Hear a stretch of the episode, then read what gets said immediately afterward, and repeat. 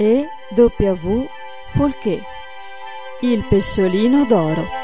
Da Il giornalino per i bambini numero 6. 11 agosto 1881. Pagine 90-91. Legge Daniela Pieri. Con la partecipazione di Serafino Balduzzi e Silvia Cecchini. Musica di Ivan Gianesio. Eseguita dallo stesso autore. Un vecchio ed una vecchia abitavano in riva al mare. Vivevano in una povera capanna da 33 anni. Il vecchio pescava, la vecchia filava. Una volta il vecchio andò al mare e gettò la rete, ma quando l'ebbe ritirata la trovò vuota. Gettò la rete una seconda volta e non conteneva che qualche alga marina. Infine la gettò la terza volta e ne trasse un pesciolino, ma un pesciolino che non somigliava punto agli altri, giacché era tutto d'oro. Il pesciolino con voce umana gli disse Buon vecchio, lasciami tornare in mare. Ti darò un premio di gran valore. Ti darò tutto quello che desidererai. Il vecchio si meravigliò e si spaventò molto. Erano già trentatré anni che andava alla pesca e non aveva mai incontrato un pesce che sapesse parlare.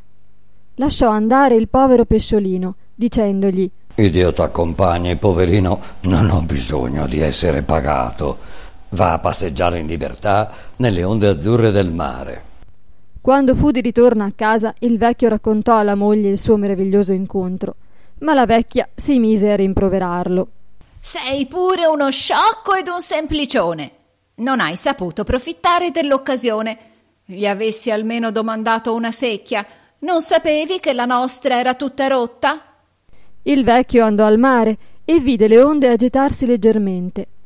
Allora chiamò il pesciolino ed esso venne verso la riva e gli domandò Che vuoi, buon vecchio?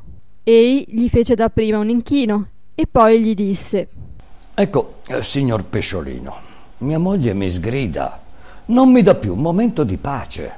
Dice che ha bisogno di una secchia perché la sua è vecchia e si è tutta rotta. Il pesciolino d'oro rispose Non affliggerti, vattene con Dio, avrai la secchia. Il vecchio tornò a casa e infatti vi trovò la secchia nuova, ma la donna era ancora più adirata di prima. Sei pure uno sciocco ed un semplicione. Hai chiesto una secchia, ma che gran bene ce ne potrà derivare. Torna dal pesciolino, fagli un inchino e domandagli una capanna nuova. Così fece il vecchio, e quando il pesciolino gli ebbe di nuovo domandato Che vuoi? egli rispose Ecco, signor pesciolino, la mia vecchia mi molesta sempre più. Non mi lascia un momento in pace. E dice che vuole una capanna nuova. E il pesciolino rispose come la prima volta Non affliggerti, vattene con Dio, avrai la capanna. Giunto che fu il vecchio a poca distanza dalla sua casa, non la riconosceva più. La capanna si era trasformata in una gentil casetta, bianca bianca, con belle finestrine dai vetri lucenti e dalle persiane verdi, e ad una di queste finestre stava seduta la vecchia, la quale, appena lo vide, gridò con voce irata Sei pure uno sciocco ed un semplicione. L'hai avuta dunque la casa. Ma che? Basta forse? Torna ancora dal pesciolino. Fagli un altro inchino e digli che non voglio più essere una contadina, ma una gran dama, una dama di corte. Il povero vecchio chinò la testa e se ne tornò alla spiaggia. Chiamò il pesciolino d'oro che gli fece la solita domanda e gli accordò quello che gli chiedeva.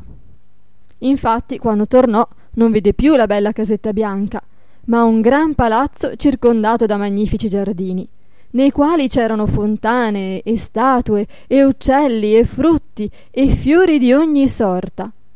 Le scale del palazzo erano poi coperte da ricchi tappeti di Persia, e l'oro e l'argento e i diamanti e i rubini scintillavano dovunque, ed in mezzo a tanta magnificenza stava la vecchia, in veste di seta trapunta d'oro, con le dita piene di anelli, le braccia cariche di smaniglie, il collo di collane e circondata da altre dame e cavalieri. Buongiorno, signora. Le disse il vecchio. Ora sì che sei contenta. Ma la vecchia si degnò appena di guardarlo e lo mandò a servire nella stalla. Così passò una settimana e la vecchia non si trovò più contenta del suo stato. Fece chiamare il vecchio e gli ordinò di andare di nuovo al mare e di domandare al pesciolino d'oro di farla divenire regina. Ma ti pare la mia vecchia? esclamò il marito. Regina. Vuoi far ridere tutto il regno alle tue spalle? Come ordisci contraddirmi, villano? rispose la vecchia. Va, o se no ti fo mettere in gattabuia.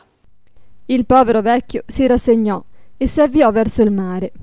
Chiamò il pesciolino d'oro e gli disse Che debbo fare con quella noiosa vecchia? Non è mai contenta e ora vuole a forza essere fatta regina per poter comandare a tutti ed essere ubbidita a bacchetta. Questa volta il pesciolino, invece di rispondere, guizzò nelle onde azzurre e si avviò per l'alto mare. Il vecchio rimase lì molte e molte ore, immobile ad aspettare che tornasse. Ma quando a sera inoltrata non lo vide venire più, si incamminò lentamente verso il palazzo. Oh, meraviglia! Gli si pare innanzi il suo antico abituro, nel quale aveva vissuto per trentatré anni. Sulla soglia stava seduta la vecchia, e davanti a lei era la secchia rotta.